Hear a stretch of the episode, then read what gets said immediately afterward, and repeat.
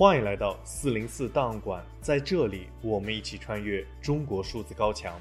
CDT 报告会本周关注：一、纽约客聘请四家侦探前往山东两大海鲜工厂调查；二、陈铁军出版新书《一个长城外的汉族造反派：内蒙文革与民族屠杀》；三、人权观察谴责中国政府强迫遣返五百多名脱北者回到朝鲜。存在强迫劳动，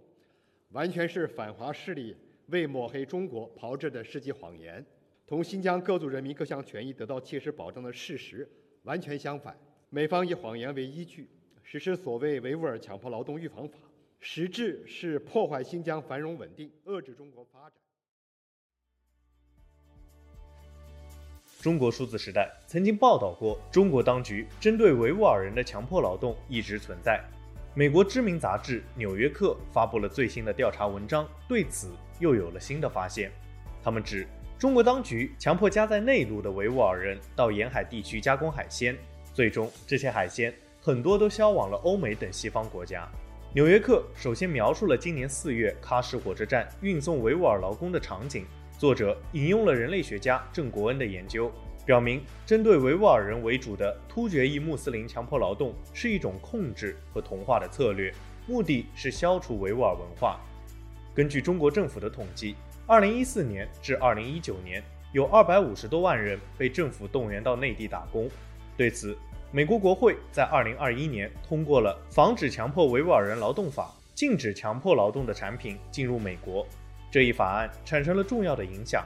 从去年六月至今，美国海关已经扣押了价值超过十亿美元的产品。然而，《纽约客》表明，这些产品以电子产品和纺织品为主，海鲜的进口并没有引起人们的注意。而美国八成的海鲜依赖进口，中国又是最大的来源国。《纽约客》的记者和一个调查团队合作发现，自2018年以来，至少有一千名维吾尔人被派往了山东的海鲜加工厂工作。他们调查了数百页的公司内部通讯。当地新闻报道、贸易数据和卫星图像，最终得出了这一结论。据调查，被强迫派遣的维吾尔劳工通常住在工厂宿舍，接受着半军事化的管理。他们引用网络杂志《寒冬》的采访，指维吾尔工人的宿舍经常被搜查，甚至如果发现一本《古兰经》，它的主人就有可能被送到再教育营。记者通过对于相关的短视频进行内容分析，也发现了工人普遍对于工作环境存在不满。文章特别提及法外汪洋项目，表明在过去四年进行了大量的调查，首次揭示了这个鲜为人知却为全球提供了大量海产品的维吾尔族强迫劳动系统。纽约客还聘请了私家侦探前往山东省的两家大型海鲜工厂——山东海都和荣成海博。这两家工厂的鱿鱼加工量占到了中国加工总量的大约百分之三十。然而，由于工人身穿工作服，并未拍摄到工人本人的出镜视频。不过，纽约客的调查还是发现了蛛丝马迹。他们表示，虽然荣成海博曾经通过了审计公司 SGS 的社会审计，使得其可以继续向美国出口，但是纽约客的调查发现，该公司曾经在2021年招募了一百七十多名维吾尔人从事海鲜加工工作。记者还表示，社会审计通常预先宣布，这让工厂管理人员可以在检查期间藏匿少数族裔劳工，而审查员极少有机会亲自与劳工面谈。即使能够面谈，劳工也有可能因为害怕报复而犹豫是否要诚实的回答。最终，纽约客引用了法外汪洋的项目研究表明，这些事实都并非个案，因此呼吁美国政府加强对于在海鲜加工行业的维吾尔人强迫劳动进行调查。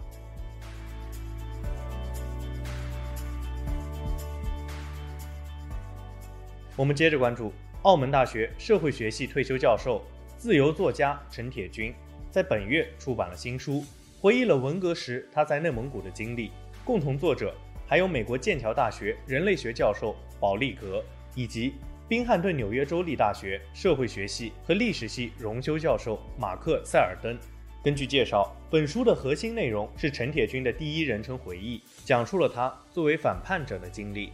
此外，三位合著者还对于当时的文献记录进行了仔细的研究。最后一章为内蒙古的镇压提供了一个理论框架。他表明，镇压的目的不是将内蒙古人作为一个民族或一种文化来消灭，这并不是种族灭绝，然而，这是一场政治屠杀，试图摧毁一个民族对其自治区行使领导权的意志。这一不同寻常的描述，为了解文化大革命事件提供了急需的原始资料，同时也为涉及维吾尔族、藏族和蒙古族的当代中国少数民族政治提供了新颖的解释。此外，陈铁军还在网络媒体《易报》发文，回忆了该书出版的背后故事。在文中，作者回忆道：“我原籍河北饶阳农村，在本县读到了初二，因大饥荒濒临失学，遵奉母命，于1959年秋转学到了呼和浩特，随父亲和继母生活，在呼和五中念了初三。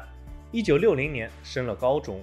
，1963年进内蒙师院外语系英语专业。1966年文革停课，1967年去内蒙古日报工作，1969年去包头电机厂劳动锻炼。1972年从乌拉特前旗新安中学调回原籍河北饶阳中学，在内蒙生活了十三年。亲历社教，奉旨造反，当记者、工人、教师等，经历各项运动，至今记忆犹新。特别是亲眼见证了许多亲朋好友的悲惨经历，包括百般凌辱、失去自由，甚至丢掉性命。这是我人生经历中最为黑暗、最为血腥的记忆，永远不能忘却，不敢忘却。之后，陈教授在美国读博士期间，曾想以内蒙文革为主线进行研究。但是碍于调查困难和政治敏感，因此不得作罢。但是对于这一主题的兴趣一直不曾衰减。之后，他在1998年开始写作内蒙古文革的回忆，为此书做了铺垫。两千年初，他又和内蒙古前造反派高树华合写了对方的文革口述史。他说：“世纪之交，我去澳门大学任教，回内地方便。2001年在呼和浩特与造反派领袖高树华老师重逢。”他邀我合作写内蒙文革史，我欣然同意，立刻和他商量提纲、范例、分工和写作计划，由他先写初稿，我再做必要核实、采访和考证。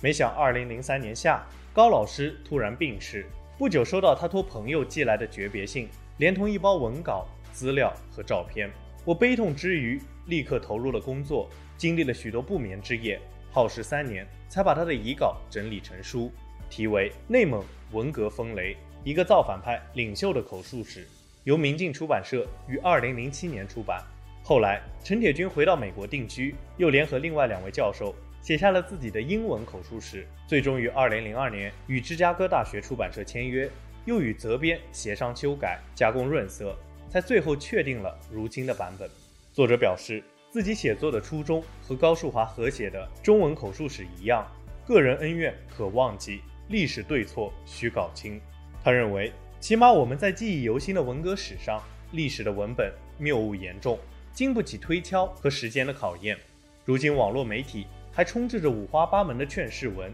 鼓吹难得糊涂，莫追究历史对错，要得过且过，及时行乐，云云。不错，中华民族失血太多，需要停止斗争，抹平仇恨，摒弃前嫌，共同构建和谐社会。然而，要做到这一点，首先必须正视历史，分辨是非，总结经验，吸取教训，而不是回避历史、混淆是非、歪曲经验、忘却教训。我们最后关注，人权观察近日发布了一则公开信，谴责中国政府遣返脱北者，并且指出被遣返者多为女性。遣返后恐遭到酷刑、性侵和强迫劳动。中国当局近日强迫遣返逾五百名逃离朝鲜人士，这批以女性占大多数的被遣返者极有可能被关进强迫劳动营区，面临着酷刑、性暴力、强迫失踪和处决等危险。人权观察引用了在朝中两国均有广泛人脉的朝鲜裔传教士史蒂芬金的话，称中国政府于十月九日夜间以车队载运这批朝鲜人。经五处不同口岸送过边界，金表示，有部分被捕人员设法透过中国警卫打电话向韩国亲属说明情况。朝鲜政府将未经许可出国列为背叛民族的罪行，可处以死刑或者监禁在暴虐的强迫劳动营区。由于这种危险的存在，任何朝鲜人士只要是出国或者在外国逾期停留，即应被视为就地难民。这是指一个人在离开本国后成为难民，无论先前受到了何种待遇或为何出国。人权观察还证实，中国当局在今年八月二十九日强迫遣返八十名朝鲜人，九月十八日遣返其他四十人，二零二一年七月也遣返了近五十名朝鲜人。中国政府依惯例将无证朝鲜人视为非法的经济移民，不允许他们寻求庇护或者是重新安置，而是按照两国一九八六年边界协议将他们遣返。人权观察于九月二十一日和众多团体联名致函中国领导人习近平。呼吁中国政府停止强迫遣返逃离朝鲜人士。他们指出，中国是联合国难民公约和反酷刑公约的缔约国，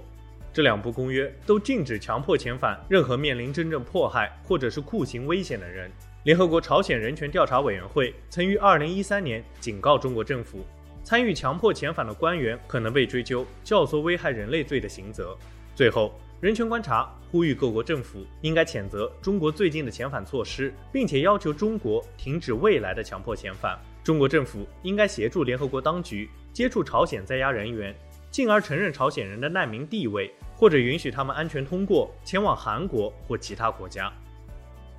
以上就是本次报告会关注的全部内容。中国数字时代 CDT 致力于记录和传播中国互联网上被审查的信息，以及人们与审查对抗的努力。欢迎大家通过电报、Telegram 平台向我们投稿，为记录和对抗中国网络审查做出你的贡献。投稿地址请见文字简介。阅读更多内容，请访问我们的网站 cdd.media。